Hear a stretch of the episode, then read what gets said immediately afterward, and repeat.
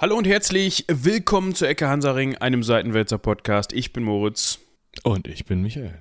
Ich hatte gerade kurz Schiss, dass ich gesagt habe, ich bin ein Seitenwälzer Podcast und aber habe ich nicht, ne? Nee, nee, nee, ist alles gut. Oh. Ich, ich wollte kurz, ähm, wir sind häufig spät dran, ne? Wieso? Ich weiß nicht, wir sprechen über Themen, die schon lange vorbei sind.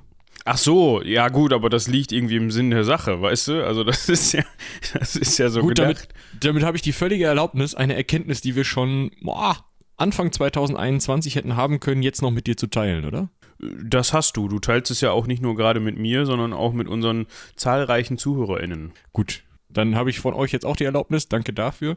Ähm, es gibt Kundenrezensionen bei Apple Podcasts. Darauf möchtest du hinaus, okay.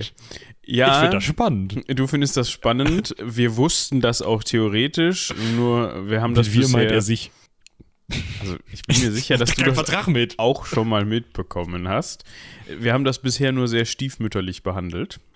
Also ich wusste, dass man da Sterne geben kann, weil Stay Forever immer dazu aufruft, dass man da Sterne gibt, aber ich wusste nicht, dass man dazu was schreiben kann. Jetzt habe ich versehentlich hier jetzt den, jetzt öffnet sich hier Apple Podcasts und es möchte alles Mögliche bei mir bestätigt haben und so. Nein. Ähm, ja, also was Michi eigentlich, glaube ich, sagen möchte, ist, dass wir da jetzt mal versehentlich reingeguckt haben und uns für 31 Bewertungen auf dieser Plattform bedanken müssen und für die Durchschnittsbewertung von 4,6 von 5 Sternen. Das finden wir doch sehr gut. Ja, vielen herzlichen Dank, das ist cool. Ich habe übrigens gerade rausgefunden, meine private Podcast-App hier, äh, Podcast Addict, hat auch noch eine interne äh, ja, Funktion. Da haben wir zwei Bewertungen aus dem Jahr 2021 mit insgesamt 5 von 5 Sternen. Das freut uns auch sehr. Also, falls ihr NutzerInnen von Apple Podcast sein solltet, beziehungsweise eure Podcast über, ja, dann wahrscheinlich ein iPhone mit dieser Podcast-App konsumieren solltet, dann lasst uns da doch auch gerne mal eine Bewertung da, falls ihr dazu Lust habt. Ihr müsst das aber auch nicht. Und also wir freuen uns so, wenn wir es mitkriegen. Genau, genau. Was wir auch mitkriegen, wo wir gerade dann jetzt komplett beim Organisatorischen sind, ist natürlich, oder wollen wir das am Ende der Folge machen mit dem Vorlesen der Steady Bäcker. Ich weiß gar nicht, ob ich da aktuell reinkomme. Mein, mein, dann, mein dann machen wir das, dann machen wir das vielleicht am Ende der Folge. Dann ja, wir recherchiere ich jetzt mal eben und dann, wenn ich da jetzt nicht reinkomme, dann muss ich nämlich noch meinen Podcast, äh, nee, Quatsch, nicht Podcast, mein Passwort-Safe auf diesem Computer reinstallieren und dann wird das. Ja, dann verschieben wir das, falls du da jetzt nicht reinkommst. Aber das ist ja auch, ja. das trotzdem geht ein Dank auch an unsere Steady-BäckerInnen raus. Ihr fühlt euch dann auf jeden Fall angesprochen und für alle anderen können wir ja nochmal den Hinweis geben. Ihr findet den Link zu unserer Unterstützungspage auf Steady natürlich unter dieser Folge. Im Zweifel dann auf seitenwälzer.de unter der Folge. Das ist immer so ein bisschen nicht ganz sicher, was an Beschreibungstext damit rüberhüpft, also in eure jeweilige Podcast-App oder bei Spotify, Spotify, mit rüberhüpft. Spotify, das ist es. Im Zweifel findet ihr immer alles auf Seitenwälzer. Genauso wie sämtliche Shownotes und Quellen und Folgenlinks und so weiter. Aber das kennt ihr auch schon. Da gibt es auch einen Link in der Beschreibung. Da könnt ihr dann rüberhüpfen und findet dazu dann auch alles. Macht immer wieder Spaß, das zu sagen, weil ich immer noch unser System da feiere. Es ist halt schön, dass wir das direkt machen können. Also, dass ich jetzt hier was verlinken kann, was ich jetzt gerade nicht tue. Aber äh, ja, ja jetzt, sonst müsstest du ja auch den Zugang zu Steady verlinken. Das wäre ja nicht gut, weil. Nee, dann könnte irgendwer anders sich das rausziehen. Ja, der ist ja bei uns auch am besten gelagert sagen. Genau. Ja, wir mal ja. gerade überlegen. Genau, wir können weitermachen mit dem Cross-Selling. Am Freitag ist die finale Folge uh, des ja. Heldenpicknicks, also nicht des Heldenpicknicks, sondern der ersten Staffel von Kobolds mal erschienen. Da natürlich gerne reinhören und uns Feedback dalassen. Genauso könnt ihr uns natürlich auch zu diesem Format hier Feedback dalassen über rumlabern.seitenwitzer.de. Ihr kennt das, dort erreichen uns auch immer wieder zahlreiche Mails. Vielen, vielen Dank dafür. Ja, es ist so ein bisschen wie so eine, wie so eine Radiomoderation hier gerade, ne? Ja, schon, ne? Irgendwie, unsere Nummer hat die Hotline. Also das ist, äh, Was denn? Wir können ja mal eben. Ich komme übrigens nicht ins Steady rein. Ja, ja, okay. Waren wir nicht vorbereitet. Das tut uns an der Stelle leid. Angeteasert und dann versägt. Angeteasert und dann versägt. Wir können an der Stelle, ich glaube, es ist alles weitere gesagt und wir können an der Stelle Krass. nee, nochmal. Nee, können wir nicht. Wir können jetzt nicht einfach loslegen. Wir müssen äh, zehn Minuten, ja. Wir können auch einfach zehn Minuten Stille. So. Das können wir jetzt machen, aber dann sagt die äh, äh, Pausentool, sagt dann weg. Und dann sind es, ja. ich weiß gar nicht, auf was ich das eingestellt habe. Wenig. Halbe Sekunde oder so ist dann, wird dann daraus. Ja, die Freuden der Technologie im Schnitt. Uns freut übrigens sehr, dass die Folge zur Geschichte von Tecklenburg so gut bei euch angekommen ist. Hätten wir gar nicht oder hätte Stimmt. ich gar nicht gedacht, weil das ja doch dann ein sehr, sehr, sehr kleines, regionales, lokales Dörfchen ist. Ich meine, ein Dörfchen ist immer irgendwie lokal und regional. Ne? Das lässt sich ja schlecht irgendwo anders hinbringen oder verteilen oder so. Aber das scheint offensichtlich euren Nerv getroffen zu haben. Wie gesagt, auch dazu gerne mal einen Kommentar, ob ihr sowas häufiger haben wollt. Vielleicht können wir da ja, obwohl das jetzt in der Folge anzukündigen, äh, dann trigger ich vielleicht irgendwas. Ich wollte gerade sagen, vielleicht können wir da ja so ein, so, ein, so ein Ding rausmachen. Sendet uns die interessantesten kleinen Weiler zu, die ihr kennt, und wir gucken mal, ob wir da eine Folge drüber machen. Ja, also so kann man es formulieren. Also wir gucken mal, ne? Also wir ja. lesen uns das mal an, weil ähm, wir haben jetzt erstmal gedacht, wir gucken uns jetzt auch wieder ein Dorf an. Ja, ein Dorf mit 350.000 EinwohnerInnen äh, stand 2008. Da habe ich aber schon andere Informationen zu gefunden. Das muss ich hier mal eben suchen, weil 2008 ist ja jetzt auch schon wieder 14 Jahre her. Da Tag kann sich ja, ja, auch ein bisschen was getan haben. Mhm. Ich hatte doch hier eben, ah ja, 2017. Ah, die haben nochmal gezählt. Mhm sollen es nämlich schon 539.000 Leute gewesen sein. Ich weiß nicht, wie da der ja, Unterschied zustande gekommen ist. Moment.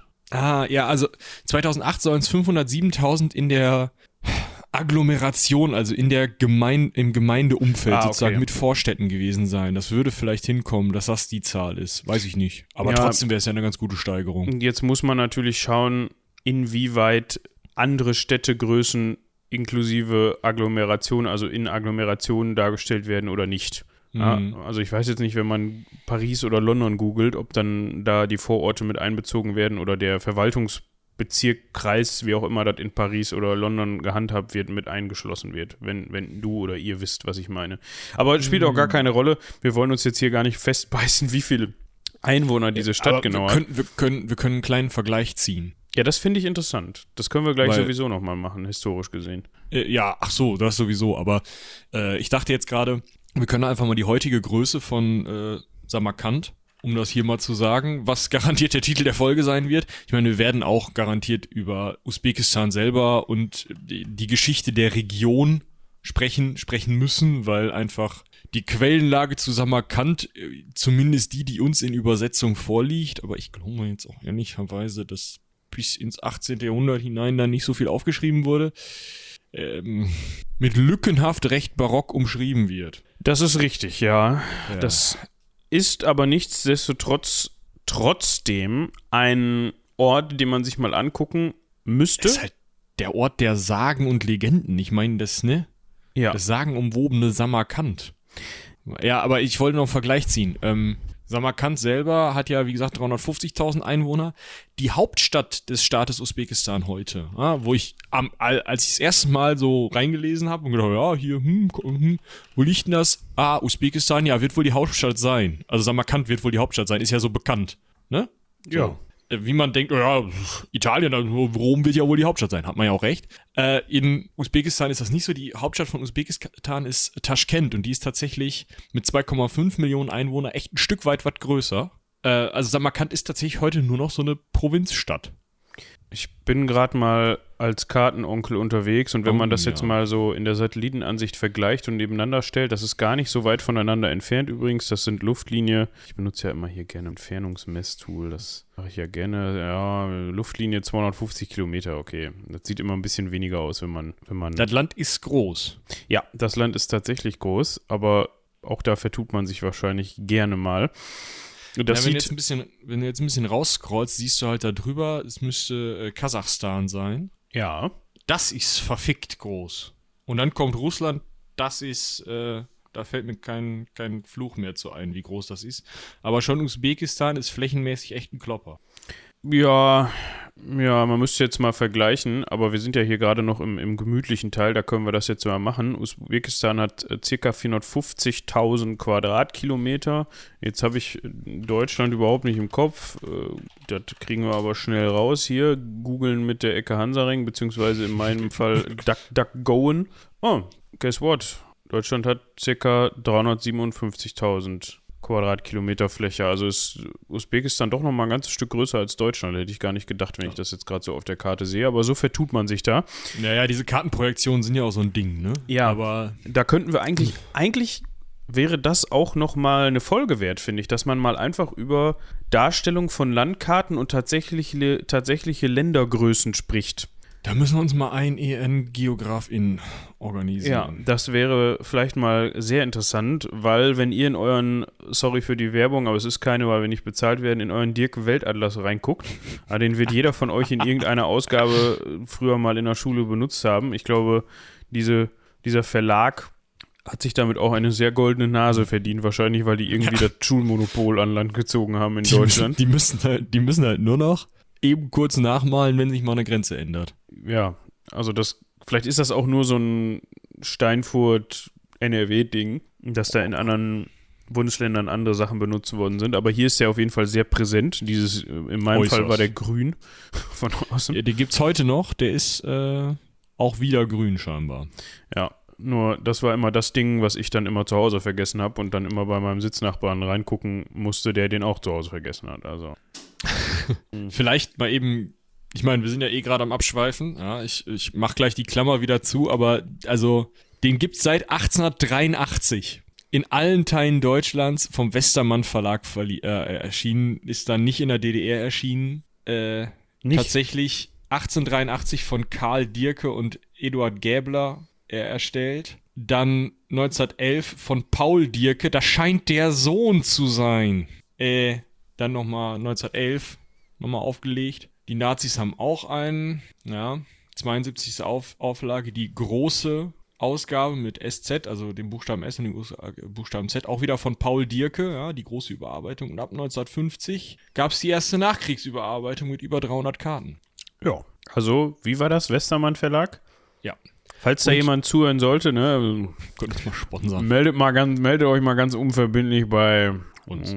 Rumlabern at seitenwälzer.de, schreibt doch eine Mail, ganz gediegen. Nö, schreibt da drunter, dass ihr vom Westermann Verlag seid und dann kommen wir da schon zusammen. Naja, das, äh, machen wir ganz mal sympathisch. Westermann, äh, Dirke Weltatlas Spezialfolge. ganz sympathisch, die neueste Neuüberarbeitung ist von Thomas Michael. Ja, also nicht von Thomas und Michael, sondern von Thomas Michael. Genau. Grüße gehen raus. Hört ihr bestimmt auch zu. Schönen Namen, Madame. Ja, ja äh, vielleicht nochmal eben zum Vergleich. Du hattest gesagt 370.000 Quadratmeter Deutschland, ne? 50.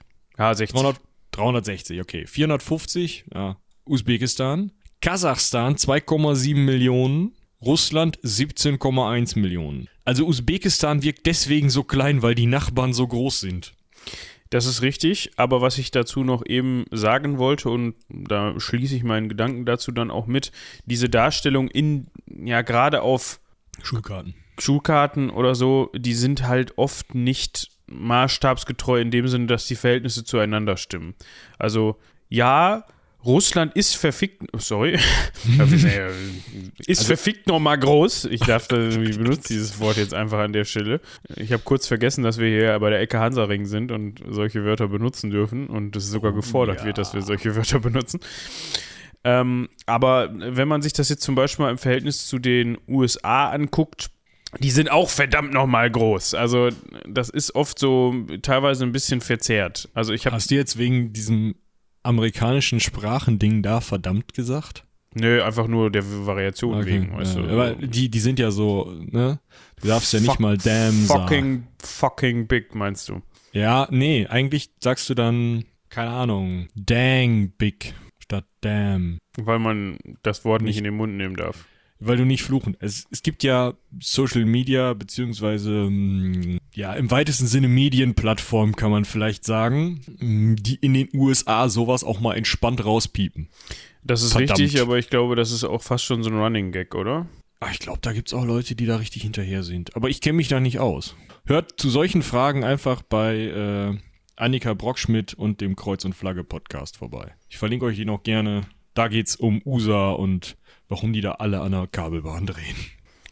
Anteilig. Wir wollen jetzt ja hier natürlich nicht generell alle Amerikaner alle. und Amerikanerinnen vorverurteilen, um das hier nochmal zu sagen. Falls alle. das irgendwann mal, wenn wir Bundespräsidenten sind, gegen uns verwendet wird. Ja, nee, also das ist einfach, ja, nee. es ist ein ganz spannender Podcast, äh, gerade auch über die amerikanische Rechte, also was die, was so ein Trump und so vorhaben. Es ist, ist ganz spannend immer mal, das ist auch immer ganz lustig gemacht, weil die Host in sich gerne aufregt Ah, sie sind jetzt mittlerweile, glaube ich, auch zu zweit. Aber auf jeden Fall, ähm, ja, es ist ganz spannend gemacht, sagen wir es mal so. Ja. Was auch ganz spannend ist, wie eben schon gesagt, ist die Geschichte der Stadt Samarkand. Das haben, wie ich eben gehofft habe, sicherlich schon mal ein paar Leute von euch gehört.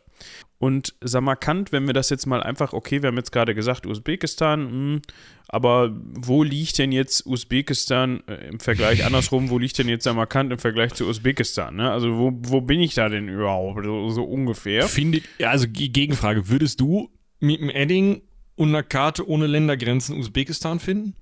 Also Ich nämlich nicht. Mit der Information, dass Usbekistan südlich von Kasachstan liegt, vielleicht ungefähr. Also ich könnte die ja, jetzt nicht gesagt, die ohne Ländergrenzen. Ja, aber ich, ich kann, also ich weiß ungefähr, warum auch immer, das konnte ich mir schon immer gut merken, wo Kasachstan liegt. Nicht, dass ich damit irgendwas zu tun hätte oder so, aber das ist halt, hat halt so, weißt du, hinterm, hinterm Kaspischen Meer ist das halt so ein, oben ragt das, ragt das halt so irgendwie von oben da rein. Und so würde ich es vielleicht finden, aber ich könnte dir auf keinen Fall jetzt, wahrscheinlich würde ich den Turkmenen da einiges an Gebiet weg, wegeddingen.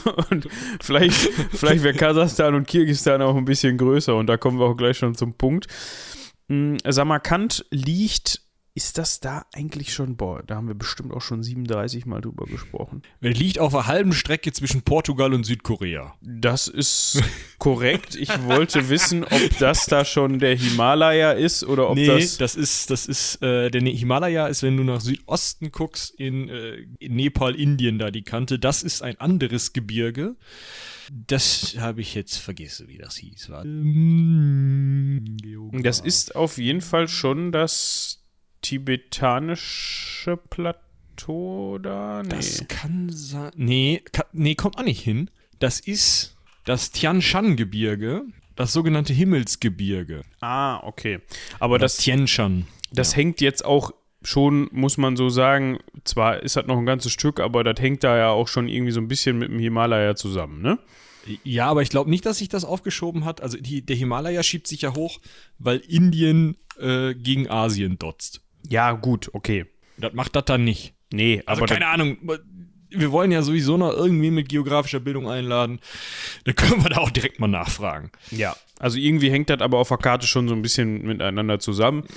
Ja, also von, von einem Höhengrad her ist es halt das gleiche Geknülle wie ähm, im Balkan und in ähm, hier im Georgien, Aserbaidschan da die Kante. Wie heißt es? Kaukasus. Weißt du, also das. Nein, also vom. Da ist halt wenn man sich eine Linie vorstellen möchte, geht da eine Linie durch die. Aber ich habe wirklich keine Ahnung von. Ist egal. Da, da ist ein Gebirge. Und Usbekistan sieht aus wie ein liegender Papagei. Das, mir jetzt, das ist mir jetzt noch nicht so aufgefallen, aber mit ganz viel Fantasie, maybe. Auf jeden Fall befindet sich Samarkand quasi am Fuße dieses Gebirges, das wir gerade angesprochen haben.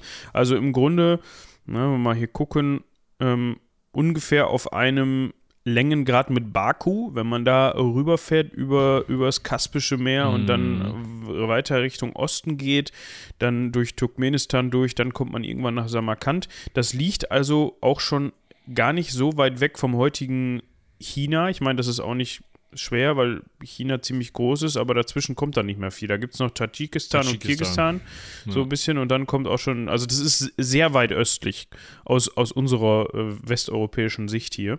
Ja, also man muss sich die Grenzziehung mal ganz genau angucken, wenn man so im Westen ist das ja so eine ganz klassische, ich sag mal, koloniale Grenzziehung im Nordwesten. Ne? Also wenn du, wenn du ganz im Westen guckst, die ganz westliche Linie, die ist nicht komplett, na, mit so einem, was sind das dann, Breitengrad identisch, sondern so ganz leicht schräg, aber ansonsten voll mit dem Lineal gezogen. Und dann hast du äh, hast du oben rum, hast du dann nochmal gerade dann diese, diese Seen, die ich bis heute nicht rausgefunden habe, wie die heißen. Ah, das ist der Aralsee. Guck, und das daneben auch. Ah ja, das ist auch ein Aralsee. Westlicher und östlicher. Da haben sie sich halt gedacht, komm, kriegt jeder die Hälfte, ne? Und dann einfach immer mit so mit dem Lineal dran längs. Und irgendwann dann so bei, was ist denn da?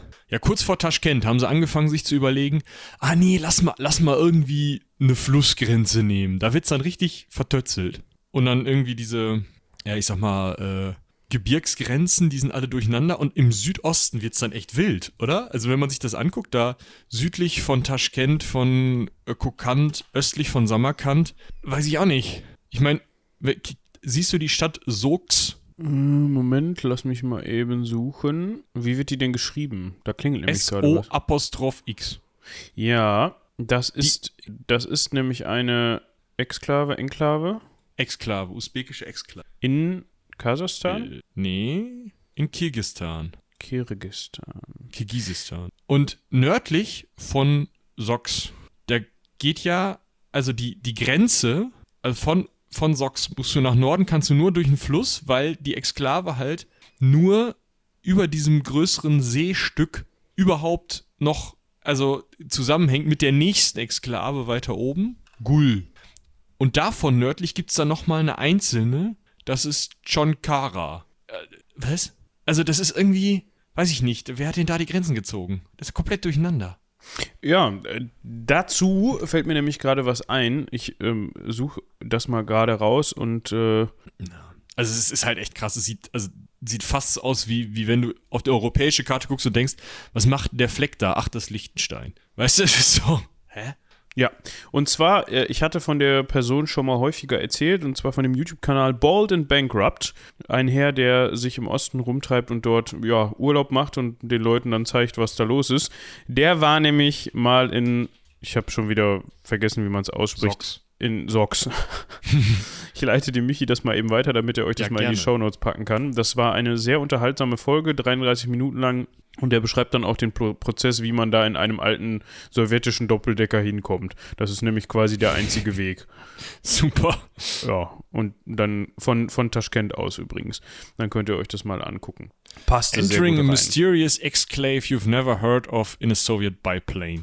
Ja. Alles klar, verlinke ich euch. Ja, cooles, cooles Video. Zieht, könnt ihr euch gerne mal reinziehen oder äh, Empfehlung von mir auf jeden Fall.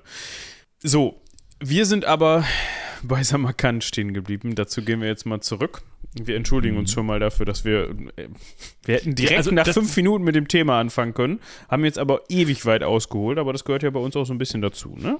Ja, aber ich glaube, wir müssen das auch machen, weil wenn wir uns jetzt die Geschichte von Samarkand angucken, jedenfalls als ich das gelesen habe, habe ich 87 verschiedene Tabs aufgemacht, um rauszufinden, was denn die Sogdien äh, nee, die Sogden in Sogdien, die Kuschana, die Umayyaden, die Timuriden und Taschkent sind. Das ist richtig. Und dazu werden wir jetzt auf jeden Fall auch gleich noch kommen. Denn wenn wir uns mit der Stadtgeschichte von Samarkand beschäftigen wollen, dann müssen wir uns auch unweigerlich mit der Stadtgeschichte von Afrasiab beschäftigen. Jetzt werdet ihr wahrscheinlich wieder denken, Gesundheit. Das Wort Afrasiab kommt aus dem Persischen Genau.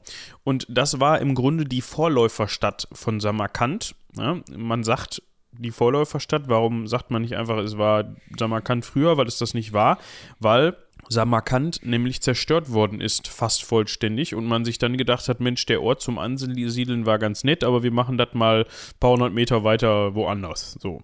Und so ist dann Samarkand entstanden. Trotzdem ist das ja irgendwie ein Ort und trotzdem müssen wir dann auch über Afrasiab sprechen.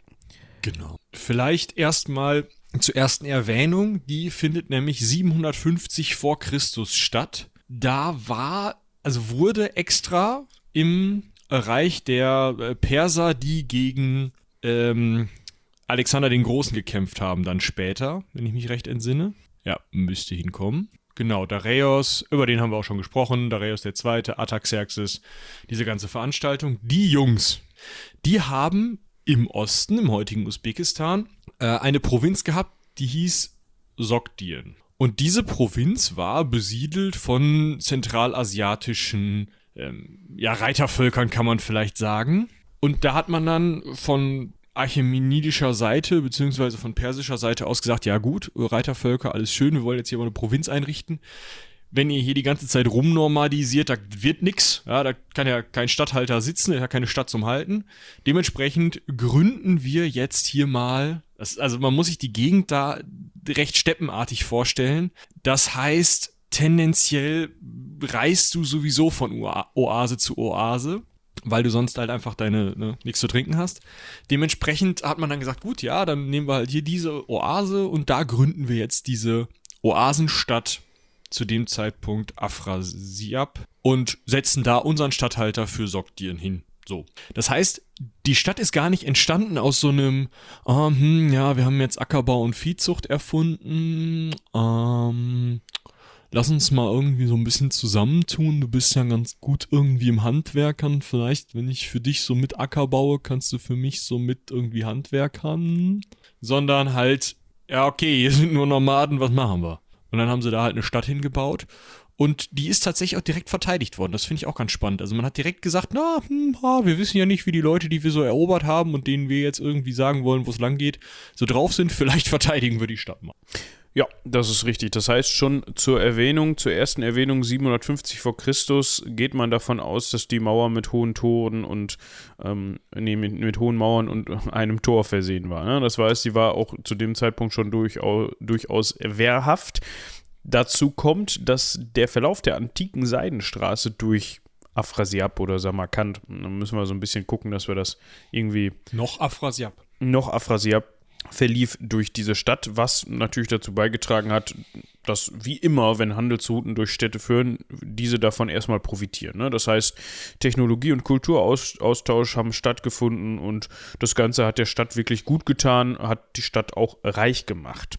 Jetzt Aber nicht reich an Quellen. Da müssen wir mal eben drüber reden. Ja? Wir haben 750 vor Christus die erste urkundliche Erwähnung, diese Gründung, und dann wächst die Stadt. Und bis 329 passierte offensichtlich gar nichts.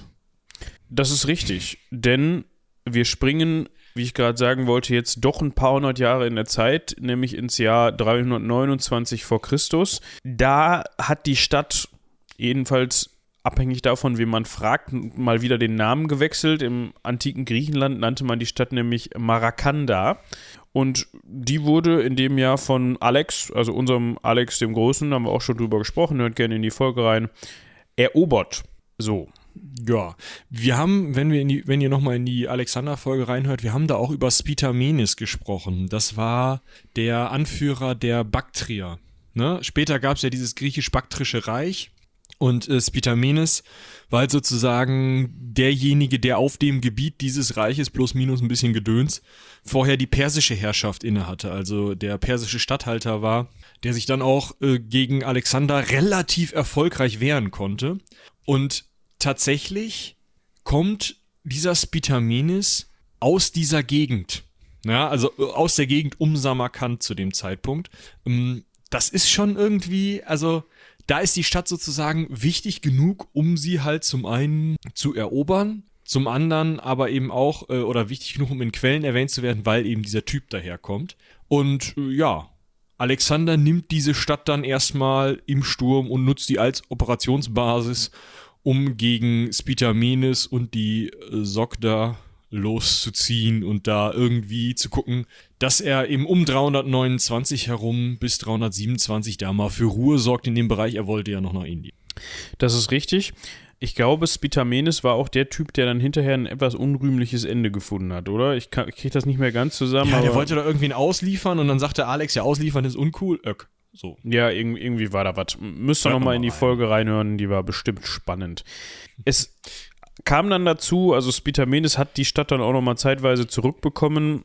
Im Grunde ist für euch nur wichtig an der Stelle, dass es, dass auch da schon Samarkand, beziehungsweise zu dem Zeitpunkt dann Marakanda umkämpft war und dass Alexander die dann über kurz oder lang zurückgewinnen konnte, indem er eben den Aufstand der Soktor, wenn man das so nennen möchte, dann ja, unterdrücken konnte. Ich finde es aber ganz spannend, da fängt es halt wirklich an, dass diese Stadt eigentlich ab jetzt immer umkämpft ist, oder?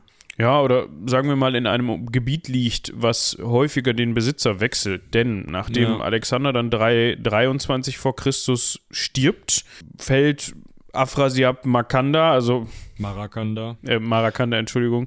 Ähm, Denkt das mit Schrägstrich. Ja, genau. Äh, an das Seleukidenreich. Da haben wir auch schon drüber gesprochen. Seleukos und so, hast du nicht gesehen.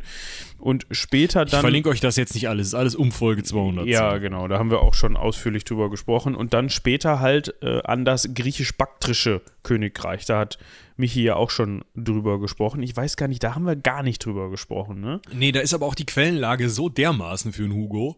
Ja, ja. Es, es, gab auf jeden Fall, wenn man so möchte, griechisch-makedonische Seleukiden in Baktrien, die dann da mal ein Königreich gegründet haben. Griechisch-makedonische Seleukiden in Baktrien, ja, das klingt gut. Ja, also wie gesagt, die Quellenlage ist halt wirklich einfach nein. Von daher muss euch diese Information an der Stelle jetzt erstmal reichen. Und dann geht es im Grunde eigentlich so sorry, geht es im Grunde eigentlich so weiter, dass der Besitzer der gewechselt wird, beziehungsweise das Gebiet halt immer wieder Teil von anderen Königreichen oder anderen Einflussbereichen wird, aber nicht ausschließlich aus dem Grund, weil man sich da ständig deswegen auf den Kopf haut und das dann hin und her geschmissen wird, sondern weil da sehr viel Fluktuation an verschiedenen Reichen und Königreichen und Gebieten ist. Ja, das heißt dann mal so und dann kommen andere und nennen das so und dann heißt das mal und dann gehört das dazu und dann gehört es aber doch wieder dazu, weil das eine das andere verdrängt hat oder so. Ja, es ist halt, also es ist halt irgendwie nie das Zent also vorher war es ja der Zentralbereich von dieser soktischen Provinz. Es war in diesem griechisch-baktrischen Anteil eine sehr, sehr wichtige Stadt. Und jetzt kommen wir halt in eine Zeit, in der nach diesem griechisch-baktrischen Königreich es einfach ja, hin und her gereicht wird, kann man sagen. Ne? Also die Kushan übernehmen es. Es ist ein, äh, ja, ein Staat, der sich aus dem, also der im Hindukusch, ja, also äh, Afghanistan entsteht, sich nach Süden bis Mittelindien rein ausbreitet, nach Norden eben bis in, nach Baktrien rein, also irgendwo ganz im Norden liegt dann eben Samarkand und nach Osten äh, bis China, bis ins heutige China, nördlich des Himalaya rein. Das ist halt auch ein, ein ganz besonderer Staat, der so eine, ja, so ein Schmelztiegel aus indischen Einflüssen, aus äh, griechisch-baktrischen Einflüssen, aus chinesischen Einflüssen, aus den persischen Einflüssen, die dem Ganzen sozusagen auch nochmal zugrunde liegen und so weiter zusammenbildet, sich dann halt eben irgendwie ein paar hundert Jahre lang hält oder das ist, hält sich. Ach ja, das war das. Man weiß nicht genau. Das hält sich von ungefähr 78 bis ungefähr 300 nach. Oder von ungefähr 100 bis ungefähr 270 nach. Also 100 nach bis 270 nach. Oder von 128. Oder von 232, weil das mit der Datierung irgendwie alles doof ist. Dementsprechend, ähm, ja, also da, da ist es aber eben nur eine Randstadt von diesem Reich. Dann übernehmen es die persischen Sassaniden, von denen übernehmen es dann wieder die muslimischen Umayyaden, also die Familie, beziehungsweise die, ähm, ja, der Familien, die Familiengruppe, ach, wie nennt man das? Also die Leute, die eng, so eng mit dem Religionsgründer Mohammed zusammen äh, verbunden sind, familienmäßig, dass sie die ersten, ähm, ja, islamischen Herrscher stellen. So, die Umayyaden die übernehmen dann diese Gegend. Also das geht wirklich krass hin und her und wahrscheinlich keine 100 Jahre lang hat der gleiche da die Mütze auf in Samarkand. Trotzdem blüht die Stadt durchaus weil sie eben auf dieser Seidenstraße liegt. Ja, man muss aber schon dazu sagen, ne, also drittes Jahrhundert nach Christus können die Sassaniden das erobern, also Sassaniden, wenn man so möchte, zweites persisches Großreich und erst im erst Mitte des 6. Jahrhunderts wechselt das Ganze zum nächsten Mal, ne? Und dann sind wir dann sind wir bei den Umayyaden auch schon im 8. Jahrhundert Mitte nach Christus. Des 6. Jahrhunderts. Das sind auch nur 250 Jahre. Ja, aber immerhin länger, als wir das bisher gewohnt waren, beziehungsweise so. Toll. Ja. Was auf ja, jeden also Fall, wenn man. irgendwie krass, ne, wenn du, wenn du überlegst, dass Opa einfach einen ganz anderen König hatte als du. Das konnte durchaus vorkommen, das stimmt. Ja. Na, ähm, ja. Was, also die Umayyaden. Was zu der Herrschaft der Umayyaden interessant ist, dass man hingegangen hat und Afrasiab 712 nach Christus erobert hat und dann gesagt hat, hm, pass mal auf, wir haben hier so einen Statthalter oder so einen Stadtherren und den lassen wir erstmal da, wo er ist. Wir sagen das ist einfach, der Gurak, der macht das gut. Genau, ne, den, den lassen wir da und der zahlt jetzt halt seine Abgaben demnächst einfach an uns und den Rest kann er dann halt machen, wie er möchte. Der hat sich aber 731 gedacht, ist mir zu teuer. Die Araber finde ich doof, also die Umayyaden, das lassen wir jetzt mal. Da gibt es auch noch so ein paar Wandmalereien aus dieser Zeit in dem Palast von Afrasiab, der, jetzt müsst ihr mal, also der wahrscheinlich dann, die dann wahrscheinlich bei Ausgrabungen gefunden worden sind oder von denen beschrieben worden ist, ob dass es sie gab. Nee, ich glaube, die gab, ich glaube, die gibt es. Ja, noch. die sind bei Ausgrabungen gefunden. Weil den Palast gibt es nämlich nicht mehr, soweit ich das weiß. Ja, so Reste. Ja, da gab es nämlich zum Beispiel auch ja, Wandmalereien, auf denen gezeigt worden ist, wie Gesandte aus Korea und China erschienen sind. Also man, man wusste, man weiß zu dem Zeitpunkt, okay, okay, da hat auch anscheinend irgendwie Austausch stattgefunden, da hat nach wie vor Handel stattgefunden. Und Dadurch wird sich dieser Gurak halt wahrscheinlich auch befleißigt gefühlt haben, diese bösen aus dem Westen kommenden Eroberer irgendwie denen die Stirn bieten zu wollen, weil er eben sich gedacht haben wird, ja gut, die aus dem Osten werden mir schon helfen. Und ehrlicherweise endet ja auch die umayyadische Expansion durchaus an den Grenzen Chinas. Ne?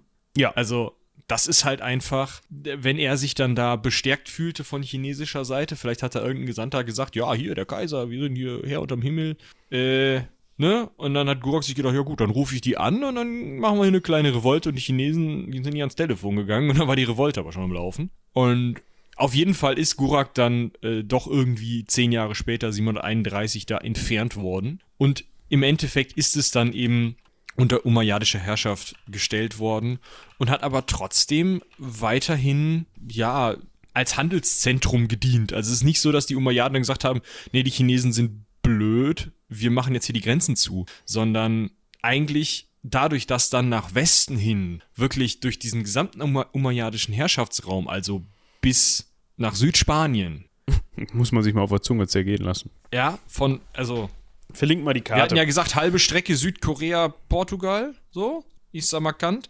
Das heißt, ihr könnt euch jetzt mal eben ausrechnen, die, also eine halbe Strecke, kannst du halt, kannst halt in einem Reich handeln. Das heißt, du hast nicht dieses, was du sonst häufig hast. Natürlich hast du auch da Zollstellen und sowas, aber äh, du hast nicht dieses ewige, wirklich über Staats- und Überzeugungs- und Politikgrenzen gehen zu müssen.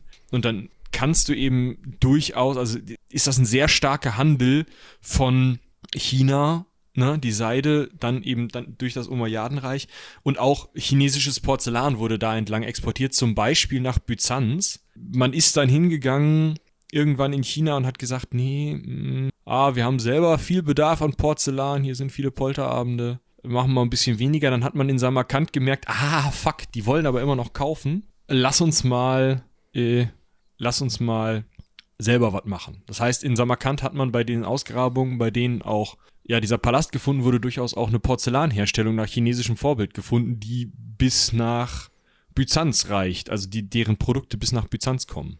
Das ja. ist schon krass. Und genauso wie man dann halt in, ja, in der Antike von der antiken Seidenstraße profitiert hat, profitiert man auch jetzt wieder von der Seidenstraße. Das heißt, auch hier sorgt man durch den, wie Michi auch gerade schon quasi ausführlich gesagt hat, durch die ganzen Handelsbewegungen dafür, dass man da was vom Kuchen abbekommt und dass die Stadt wieder reich wird. Beziehungsweise kann man das so an der Stelle gar nicht so genau sagen, ob sie wieder reich wird, ja, weil irgendwie stand die ja schon immer so ein bisschen im Mittelpunkt. War auf jeden Fall nicht ganz unwichtig. So. Vielleicht nochmal ganz interessant als Seitenhieb jetzt hier, weil wir das äh, am Ende der Folge wahrscheinlich nicht mehr sagen werden. Äh, Usbekistan ist tatsächlich auch Teil des chinesischen Projekts Neue Seidenstraße. Also die versuchen das jetzt auch wieder aufzubauen. Ja, das heißt, ob Samarkand da dann noch so eine Rolle spielen wird, weiß man nicht, oder ob das dann eher andere Städte in Usbekistan, macht, ja. Taschkent, ja, aber trotzdem interessant, dass das Gebiet selbst nach wie vor Relevanz hat. Also, ich möchte Usbekistan nicht seine Relevanz absprechen, aber es ist immer die Frage in Bezug worauf. Ne? So, und jetzt müssen wir zu einem Stichwort kommen. Wir springen jetzt nochmal ein paar hundert Jahre in der Zeit, nämlich jetzt müssen wir uns die Mongolen anschauen, die ja, ja auch gerne Dinge getan haben, vorzugsweise Städte anzugreifen und zu erobern. Da muss man auch fast nochmal eine eigene, ja, mehrere eigene Folgen machen. Also Genghis Khan baut auf jeden Fall eine. Haben wir schon. Was? Oder bin ich komplett? Ich meine, wir haben eine Genghis Khan-Folge, ziemlich sicher. Das, ist schon länger her, aber ich meine, wir haben da mal drüber gesprochen. Also, wenn ich Khan auf Seitenwälzer.de suche, finde ich den Artikel der dunklen Seitenwälzer, wieso man bei Black Metal nicht klatscht, mit einem Foto, das ich hochpersönlich von Batuschka gemacht habe und die Heldenpicknick-Credits. Folge 84, Hast Genghis Khan. Habe ich den falsch geschrieben? Oder ich? K-H-A-N. Ne, habe ich richtig geschrieben. 18. Genghis November 2019. Ah, will man das? Ja gut, ich, ich verlinke sie euch, ihr könnt uns dann eine Mail schreiben, wie die Folge war. oh Gott. oh Gott, ey, Folge 84, das ist echt, das ist so, das sind so genau die Bereiche, vor denen man Angst hat, weißt du, weil das ist nämlich nicht mehr Folge 12, wo man sich denkt, ja gut, komm, ja, also you know, in den Kinderschuhen quasi, sondern das ist dann halt Folge 84. Ja. Ja, also Genghis Khan auf jeden Fall hatte ja ordentlich was vor, wenn ihr das nicht aus unserer Folge wisst, weil wir wissen es nicht aus unserer Folge. Äh, dann äh, könnt ihr euch jetzt einfach mal vorstellen, das mongolische Großreich hat sich also extrem ausgedehnt, extrem schnell. Und die Garnison, die die vorher muslimisch-arabischen Herrscher dort aufgestellt hatten, aus turkmenischen, ja, Söldlingen wahrscheinlich, äh, wollte zu den Mongolen überlaufen, als Samarkand äh, beziehungsweise äh, Afrasiab erobert werden sollte. Und die Mongolen haben sich dann angeguckt und gesagt, wer kommt denn da? Die sind das sind komisch. die Leute, die, die, sind komisch. Das sind die Leute, die die Stadt da verteidigen sollen, oder? Ja. Warum kommen die auf Pferden und mit so einer weißen Fahne? Weiß nicht. Was wollen die denn? Weiß nicht, ich frag mal. Was wollt ihr denn? Überlaufen.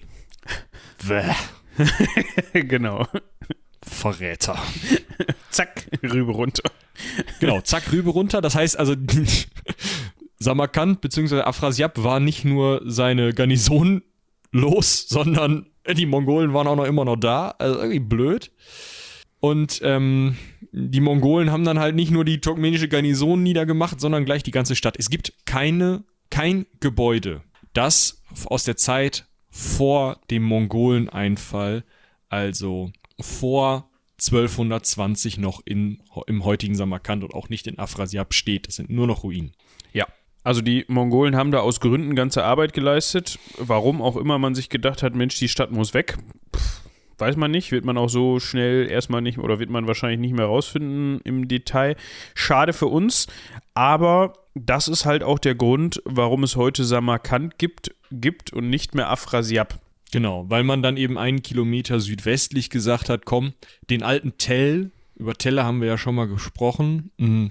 Ein Hügel, auf dem gesiedelt wird und dann immer, wenn man ein Haus platt macht, wohnt man sich halt so ein bisschen nach oben. Das geht auch mit Städten und ungefähr einen Kilometer südwestlich dieses alten Siedlungshügels hat man dann eben im 14. Jahrhundert, also 1300 Keks, die Stadt Samarkand erbaut. Ja. Und dann kommen die Mongolen. Ist irgendwie geil, weil die Mongolen kommen ja im ersten Moment, machen den Laden klein und 1369 kommen, wie nennt man das jetzt? Andere Mongolen? Ja, also wir können auf jeden Fall festhalten, dass der Timur kommt. Die Timuriden, weißt du, woher ich die bisher nur kannte? Nee. Medieval 2 Total War. Boah, da gibt's die? Ja, ist unfassbar nervig. Wenn du so irgendwie die Byzantiner spielst und die denkst, so Freunde, wir machen jetzt das römische Reich wieder groß. Hm? Ne? Und dann kämpfst du da so ein bisschen und schaffst es irgendwie so völlig ahistorisch, zumindest die gesamte heutige Türkei irgendwie unter byzantinische Kontrolle zu kämpfen und vielleicht nochmal dich bis, bis Jerusalem runter zu betteln. Dann kommen ja immer die Mongolen. Und dann hast du halt richtig zu tun, weil diese mongolischen Einfälle sind halt einfach richtig übel krass. Also das, das sind Riesenarmeen, da musst du halt echt, echt was tun, dass du die klein kriegst. Und dann sitzt du da, ja, so Puls bei 190, ist ja nur ein rundenbasiertes Spiel. Und Pause, oh. Pause, ja, oh. genau. Und dann hast du die Mongolen da klein gemacht. Und dann kommen die Timuriden mit übrigens auch äußerst ahistorischen Kanonen auf Elefantenrücken. So ein bisschen wie so AT-ATs. Wait a minute. Und ähm, ja, that's the moment when shit hits the fan, um das mal so. Also dann hast du halt. Ende. Eigentlich hast du noch richtig einen drin sitzen von der Mongolen ja. und dann kommen die Timuriden und machen dich fertig, quasi, genau. wenn du darauf nicht vorbereitet bist. Die Zusammensetzung der Timuriden ist ganz interessant. Also die Herkunft meine ich damit natürlich. Hm, das ist irgendwie, also wenn man das so möchte, ist das ein turko-mongolischer Stammesverband, der aber islamisch ist. Genau, also die Leute sozusagen, die dann den ersten, also die, diesen Genghis Khan-Mongolenzug, ich sag mal, überlebt haben, haben sich dann eben mit dieser Monga mongolischen Herrscherelite zusammengetan und das Ganze, äh, und der Islam ist eben, hat diese, diese, diese Vereinigung durchdrungen, ja, also ist da Staatsreligion oder Religion dieser Leute geworden. Und der Chef von denen hieß Timur und deswegen heißt die Truppe Timuriden. Ja, das ist wie die Kaolinger auch. Ne? Also. Genau. Ja. Die hatten jetzt wenig miteinander zu tun, sowohl räumlich als auch zeitlich, aber trotzdem, man kennt es, dass irgendwelche Geschlechter oder irgendwelche Gruppen dann nach ihren ersten Chefs benannt werden. Genau. So, was sind die Timuriden? Die Timuriden sind eigentlich Timur mit seinen Truppen und dann der Zerfall seines Reiches, oder? Wenn man so möchte, ja. Wichtig für uns ist auf jeden Fall, dass die ab 1369 sich überlegt haben, oder Timur hat sich das überlegt, dass Samarkand, also zu dem Zeitpunkt jetzt auch wirklich Samarkand, die Hauptstadt seines Großreiches wird. Und da hat er ordentlich gearbeitet. Ja, das heißt, er hat da ca. 150.000 Menschen gehabt zu dem Zeitpunkt, hat dort auch Menschen angesiedelt und hat vor allem dafür gesorgt, dass das Ganze mit Seidenwebern und Waffenschmieden versehen wurde. Die Stadt jetzt. Die Stadt jetzt, ja, genau. Also er wollte da auf jeden Fall schon gerne florierende Wirtschaft und auch florierendes Handwerk haben. Und man kann sagen, dass Samarkand zu dem Zeitpunkt schon eine bedeutende Metropole war oder eine der bedeutenden Metropole. Mit ja. Metropolen. So. Dieser, also der Zeitpunkt ähm, ist 1370, da geht es richtig los mit den Timuriden und die geben dann ja auch echt Vollgas, ne? Also von wegen bedeutende Metropole, das ist die Hauptstadt zwischen Delhi und Ägypten. Ja. Also wir können das mal eben vergleichen an der Stelle. Ich hatte mir den Tab eben schon hier ganz am Anfang aufgemacht. Also wir haben hier den, die Jahreszahl 369 nach Christus, äh, 1369 nach Christus, 1369. 1369. Ja, ne, um das ja, 69 gesagt, gut. ja, habe ich. Und. wow. Was denn? Ja, ich finde es so witzig. Wir sind alle irgendwann mal zwölf, ja, obwohl mit zwölf wusste ich, glaube ich, damit noch nichts anzufangen. Nee, Sage ich jetzt einfach mal. Also heutige, heutige ja. Mit, heutzutage ist das mit zwölf was anderes, aber wir waren damals noch jung und unschuldig und dumm. Okay. 150.000 Menschen 13, 1369 und ich wollte jetzt zum Beispiel mal in eine deutsche Stadt reingucken, was wir da so an Bevölkerungszahl haben. Wir nehmen jetzt einfach mal Gölle. Ja, Köln ist immer gut für sowas. Da habe ich eine Bevölkerungszahl aus dem Jahr 1430. Mhm. Und da haben gelebt 40.000 Menschen. Mit anderen Worten, das war eine ziemliche Metropole. Ja, wir können das Ganze nochmal gegenchecken für Berlin. Hamburg. ja, gut, Hamburg kannst du weil für solche Städte ist das auch sehr gut dokumentiert. Und da können wir ebenfalls sehen, 1430 hatten wir 16.000 Einwohner in Hamburg. Wow. Wie Jetzt viel hat Tecklenburg gerade? Fünf? Nein, keine Ahnung. Kreis Tecklenburg, pff, wahrscheinlich so 10, 12.000, keine Ahnung. Ist jetzt aber auch nur eine grobe Schätzung, ja, ja. Ähm, aber dann fasst du ja halt die ganzen. Also die Stadt Tecklenburg also nicht Kreis Tecklenburg, Verwaltungsbezirk Tecklenburg, so, Entschuldigung. Das ist einfach nicht mein Steckenpferd, diese Begrifflichkeiten für solche regionalen. Ja, also, äh, äh nee, das ist das Tecklenburger ja, Land. Es gibt ja den Kreis Steinfurt und nicht, ne, also. Ja. So. Also Stadt Tecklenburg hat 10.000 Einwohner. Okay. Da zählen aber dann safe, wie gesagt, diese. Ja, ne, Buchterbeck dabei. Äh, genau. So, ja. wir gucken uns jetzt nochmal, weil das interessiert mich jetzt wirklich, die Einwohnerentwicklung. Ich hoffe, das gibt es. Ah, die Einwohnerentwicklung Roms vor, gucken oh, wir ja. uns nochmal an, aber da haben wir leider nicht so gute Quellen jetzt ad hoc. Ja, ehrlicherweise 150.000 Nasen ist auch keine gesicherte Zahl. Ne? Nein, also, da, also ne, da ist aber plus minus 50.000 alles dabei. Genau, so Rom 1400 circa 20.000 EinwohnerInnen. So, jetzt Krass. muss man aber dazu sagen, dass das rapide zurückgegangen ist und dass zum Beispiel im Jahr 330 schätzungsweise eine Million Menschen in Rom gewohnt haben. So, das hatte dann mit diversen Dingen zu tun. Ja, also müsste man jetzt mal recherchieren. Ihr könnt nochmal in die Romulus-Augustulus-Folge reinhören, da wird das gut zusammengefasst. Ich wollte gerade sagen, da haben wir auch schon ausführlich drüber gesprochen.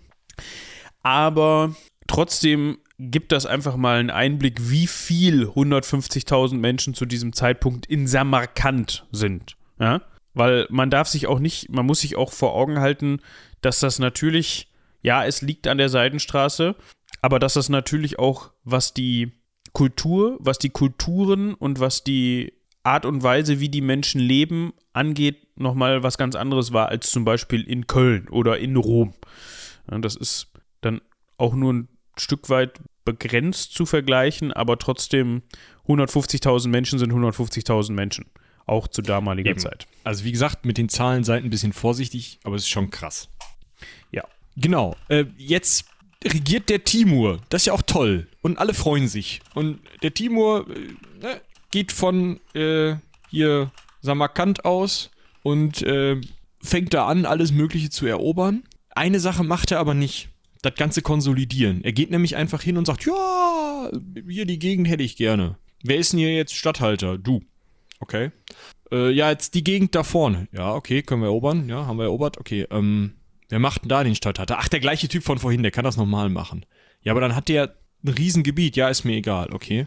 Geht er um die Ecke? Ah, hier, die Stadt würde ich auch gerne neu erobern. Super, machen wir, erobert. Wer macht denn da den Stadthalter? Auch wieder der Typ von vorhin? Nee, nee, nee, das ist eine einzelne Stadt. Da muss ein einzelner Stadthalter rein. Das heißt, der hat komplett mh, mm, unstrukturiert seine, seine Verwaltung aufgebaut. Der hat einfach, immer wenn ihm gerade irgendwer über den Weg lief, den er irgendwo wegloben wollte, hat er den in eine Stadthalterschaft gesetzt. Wenn ihm lange niemand über den Weg gelaufen ist, war die Stadthalterschaft sehr groß von dem Typen, der ihm über den Weg gelaufen ist. Wenn ihm lange häufig viele Leute über den Weg gelaufen sind, waren sehr viele kleine Stadthalterschaften. Häufig hat er einfach Leute sitzen lassen, die einfach nur Tribut zahlen sollten. Manchmal hat er die Leute aber auch alle umgebracht und eigene Leute dahingesetzt.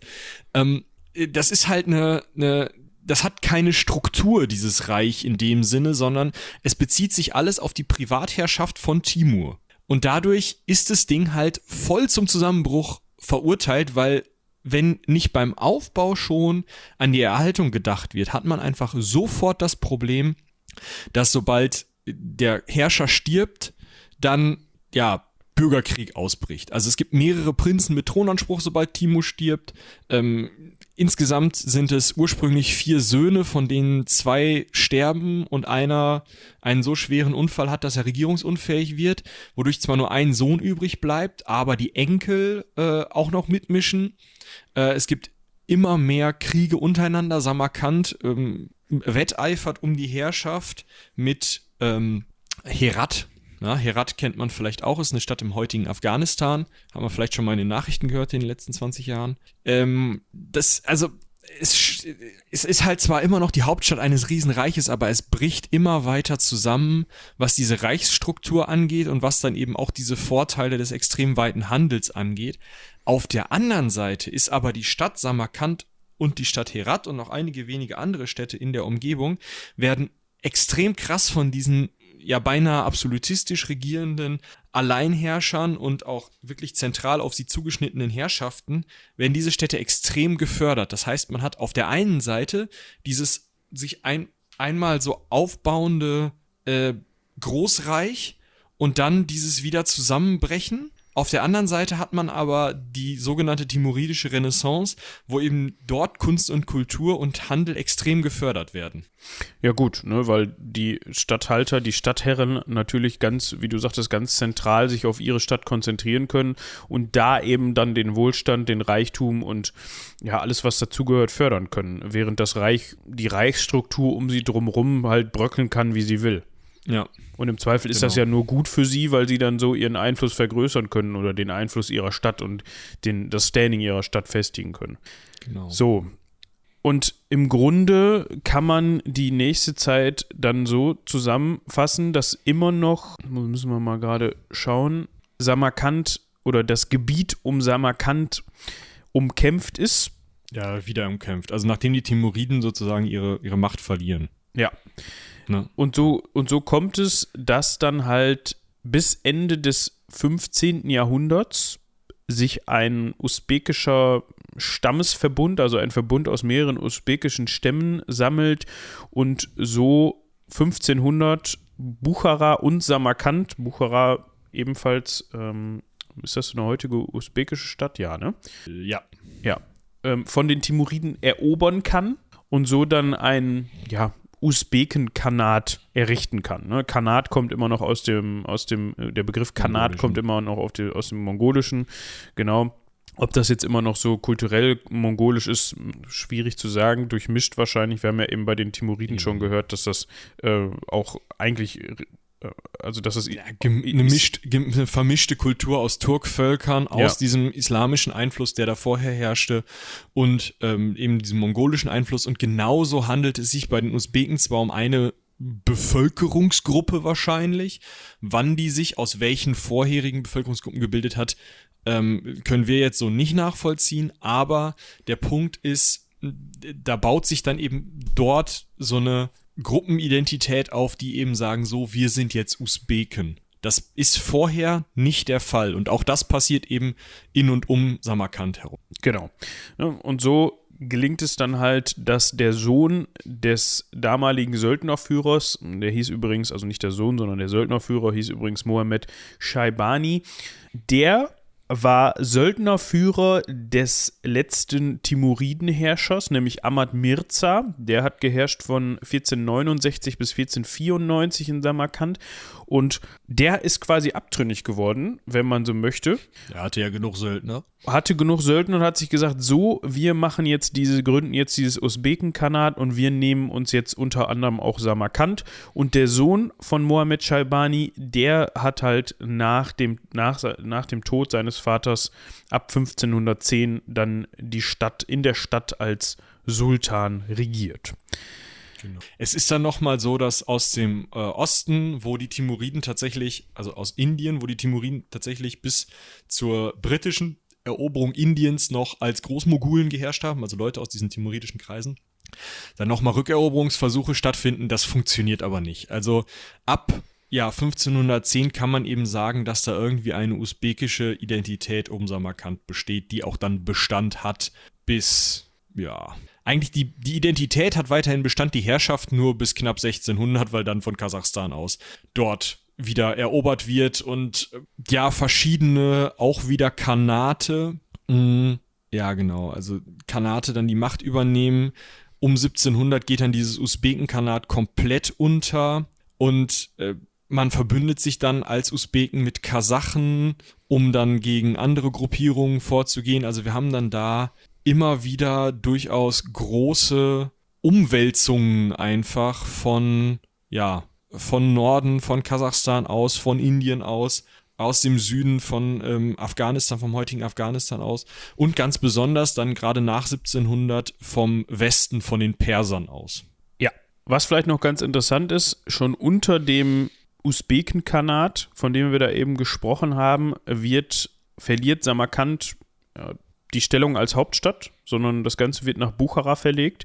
Und das mhm. ist im Grunde auch so ein Punkt dafür, dass, ja, nicht, es hat, ja, man kann sagen, es hat ein Niedergang stattgefunden. Ne? Dass die Einwohnerzahl geht zurück. Es hatte einfach nicht mehr die Bedeutung, die es vorher hatte. Es leben aber trotzdem immer noch bis zu 100.000 Einwohner in der Stadt und ja, das war sehr handwerklich geprägt 100.000 ist halt echt noch viel, ne? Ja, ja, also das ist jetzt trotzdem deswegen keine kleine Stadt und das ist trotzdem jetzt auch keine, keine Ahnung, das ist nicht hinter Tupfingen so ungefähr. Aber trotzdem kann man wohl deutlich spüren, dass die Blütezeit, äh, die vorher bestanden hat, dann erstmal vorbei ist.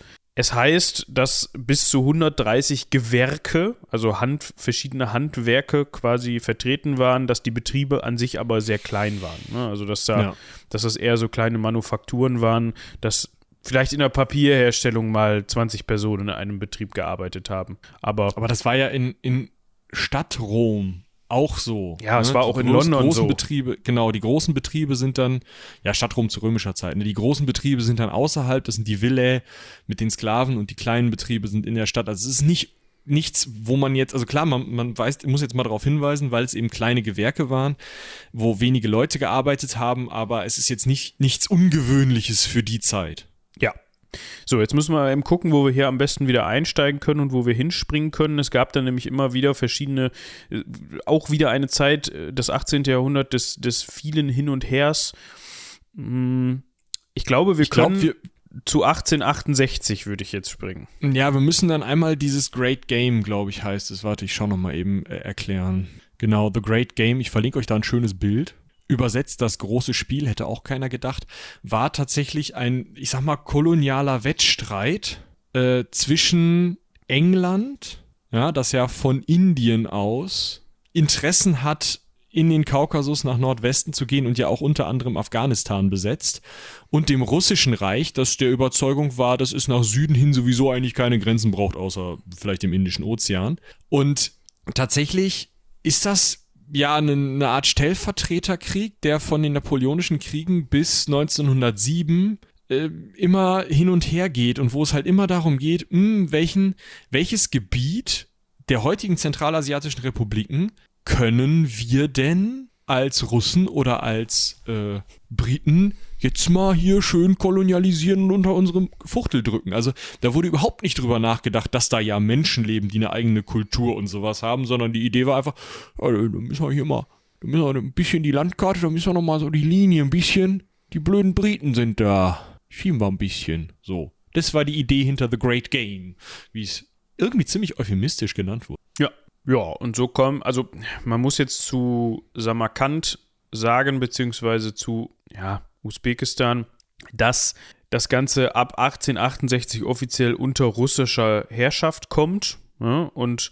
Samarkand dann ab 1887 Hauptstadt einer Provinz wurde, ja, innerhalb des Generalgouvernements Turkestan. Jetzt könnten wir noch kurz drüber sprechen, was ein Generalgouvernement ist. Das da ist sitzt halt ein Gouverneur. Ja, das ist im Grunde ja, es ist, genau, ne, das ist ein Verwaltungsbezirk, wenn man so möchte, der dem russischen Reich, also der dem russischen Reich unterstand, wo man dann einen Generalgouverneur bzw. einen Gouverneur hingesetzt hat und gesagt hat, hier bitte viel Spaß. So. Und die Hauptstadt dieses Generalgouvernements war Taschkent Einer, tatsächlich. Genau. Und ist das so? Ja, krass. Ja, das, das ist tatsächlich so. Und Samarkand war Hauptstadt einer Provinz innerhalb dieses Generalgouvernements. So. Und zwar der Provinz Samarkand wahrscheinlich, weil wahrscheinlich, es ist heute noch ja. so, dass die ähm, Provinz um Samarkand Samarkand heißt. Ja. So, aus Na, dem, diesem Generalgouvernement wurde dann 1918 die sogenannte turkestanische ASR, ASSR, das heißt so viel wie Autonome Sozialistische Sowjetrepublik Turkestan. Da wisst ja. ihr dann auch direkt, was Phase ist, wenn man von autonomer sozialistischer Sowjetrepublik spricht, ne? Autonomie ist es nicht. Genau. das ist ein anderes. Also, vielleicht nochmal zurück. Vorher war es eben so, dass das wirklich eiskalt von den Russen erobert worden war. Na, also es ist nicht so, dass da irgendwie irgendwelche Übergabeprozesse und keine Ahnung was, sondern die Russen haben eiskalt die Gegend erobert, haben gesagt, komm, wir machen da jetzt ein schönes Generalgouvernement draus, bevor der Brite kommt. Und diese, diese Haltung bleibt eben auch, als dann die Sowjets übernehmen und dann eben sagen, naja gut, wir haben jetzt ein riesiges russisches Reich, wir wollen eh die Weltrevolution machen, machen wir da doch überall. Hier, wir haben dieses Turkestan, machen wir da doch mal erstmal eine schöne Sowjetrepublik draus. Haben sie dann auch gemacht, 1918. Und das hat nicht so lange funktioniert.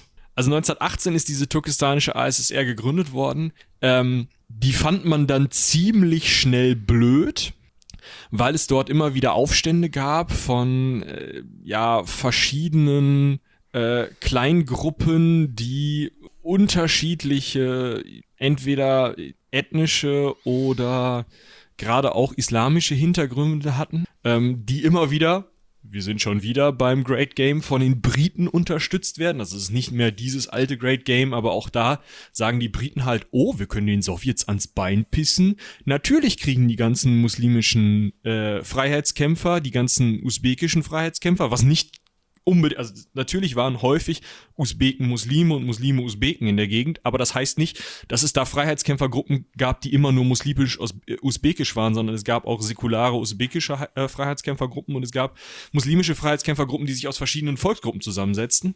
Alle diese Leute haben Geld und Waffen von den Briten bekommen und sich dann nach und nach von den Sowjets und der Roten Armee umbringen lassen, woraufhin also die Rote Armee, die Sowjets haben einfach ihren Herrschaftsanspruch und ihre Idee einer, ja, ich sag mal, funktionierenden Sowjetisierung der Gesellschaft immer mit militärischen Mitteln durchgedrückt an dieser Stelle und haben dann eben diese Gegend mehrfach nochmal erobert sozusagen von verschiedenen Freiheitskämpfern und dann wurde es ihnen irgendwann zu bunt und 1925 haben sie gesagt, so jetzt machen wir das hier klein und Usbekistan wird eine eigene Sowjetrepublik. Die usbekische sozialistische Sowjetrepublik. Genau. Ne, da in dieser hatte Samarkand dann auch kurzzeitig die Funktion der Hauptstadt. Schön. Man hat das Ganze dann aber, also 1925 wurde die usbekische SSR gegründet und für fünf Jahre war Samarkand die Hauptstadt. 1930 hat man sich dann aber überlegt, nee, Mensch, komm, wir machen da jetzt mal Taschkent raus. Also die Hauptstadt ist dann rübergewechselt nach Taschkent und das ist auch bis heute so geblieben. Ja, und die usbekische SSR hat im Grunde bis 1991 bestanden. Genau, den Großteil der Zeit war Sharaf Rashidov, der, also der Anführer kann man sagen. Der war äh, Generalsekretär der äh, Partei und ja, Chef der, also er hatte halt nicht den offiziellen Titel des Staatsoberhauptes. So ein bisschen wie ähm, Khrushchev zum Beispiel, den ja auch nicht hatte. Wenn ich mich recht entsinne, müsst ihr nochmal in die Sowjets reinhören, in die einzelnen Sowjetfolgen reinhören. oh ja. ich meine, ich meine, Khrushchev hatte ihn nicht, Brezhnev hatte ihn dann wieder. Ähm, auf jeden Fall, diesen, diesen Titel hatte halt äh, Rashidov am längsten bis 1983 und hat das Ding als ja schon sowjetischer Herrscher mit so einem mit diesem demokratischen Anschein und so regiert, aber ähm, ja nicht nicht bis zum also trotzdem so als so eine Art Patrokratie nennt man das hier, also als er ist halt der Pascha, der oder der, der, der Chef der Familie oder der, der Pate oder wie auch immer, der das eben alles anführt. Und ab 1991 gehört die Stadt dann zur unabhängigen Republik Usbekistan. Und da ist sie heutzutage die viertgrößte Stadt. Genau. Und Verwaltungszentrum der gleichnamigen Region. Genau, ja, dann haben wir das auch geklärt. Vielleicht noch zu ähm, äh, unabhängige Republik. Der Islam Kamirov, der Anführer der äh, usbekischen Sowjetrepublik, der Präsident der usbekischen Sowjetrepublik von äh, 1989 bis 1991 war komischerweise auch der erste Präsident der unabhängigen Republik Usbekistan von 1991 bis 2016.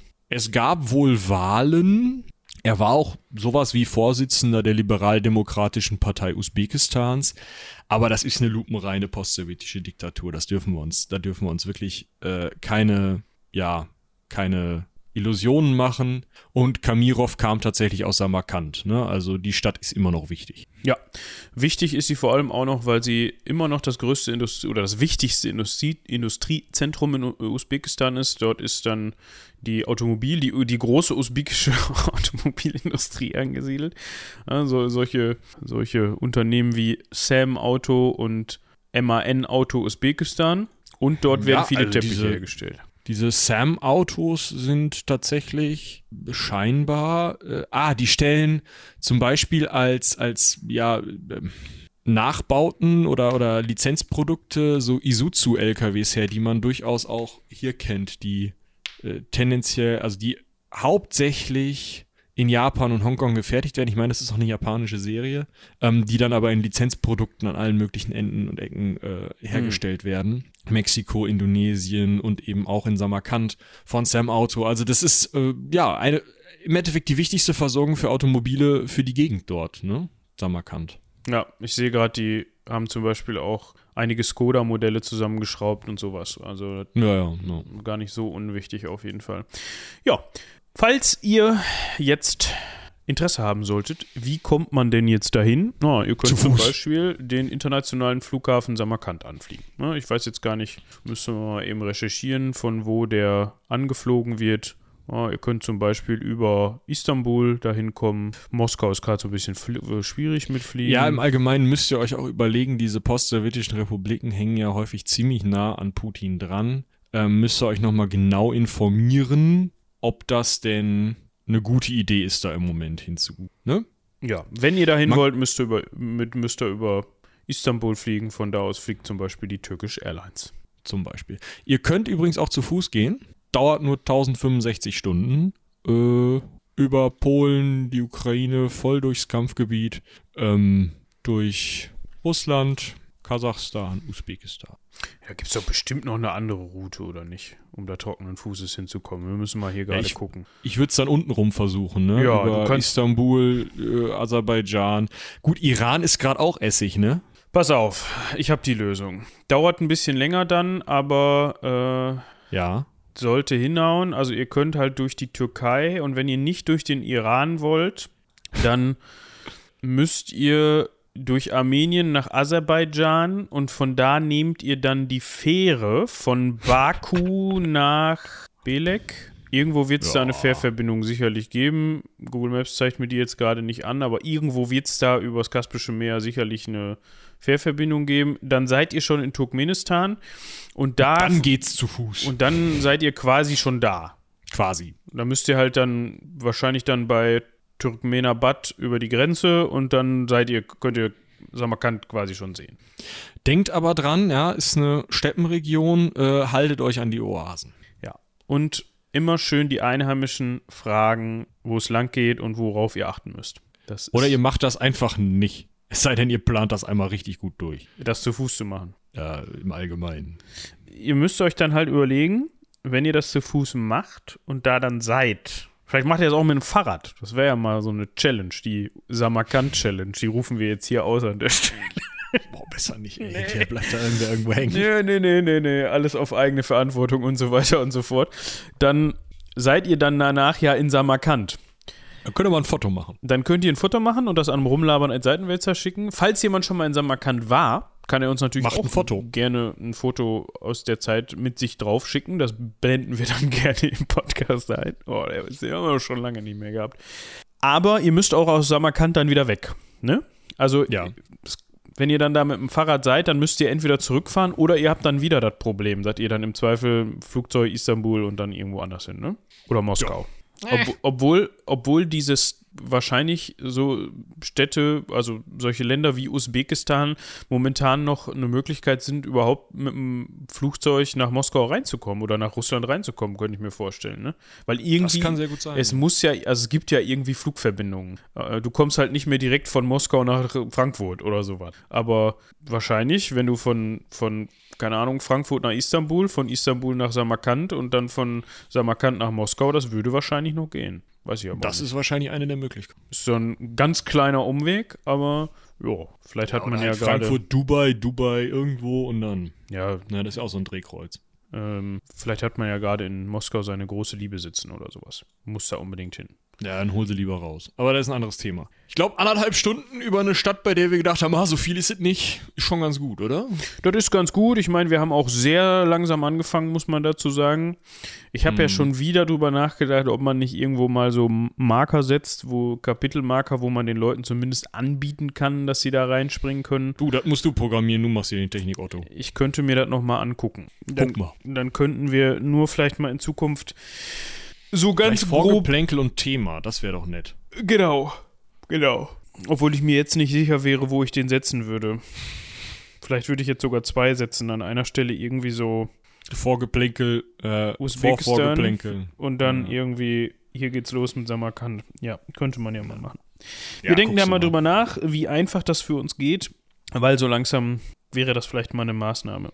Könnt ihr euch natürlich Wird sich ja genug beschwert 2021, ne? ihr könnt ja auch mal, nee, das war 2022. Ihr könnt aber auch mal dazu euren, eure Senf. eu- euren Senf in der Mail verpacken. Aber Vorsicht, sonst schmiert das. Sehr gut. Ja, dann. Ich muss noch ein paar Arbeitstelefonate führen. Tue er dies, dann würde ich sagen, wir hoffen, dass euch das Ganze gefallen hat. Sehr. Der kleine Exkurs nach Samarkand.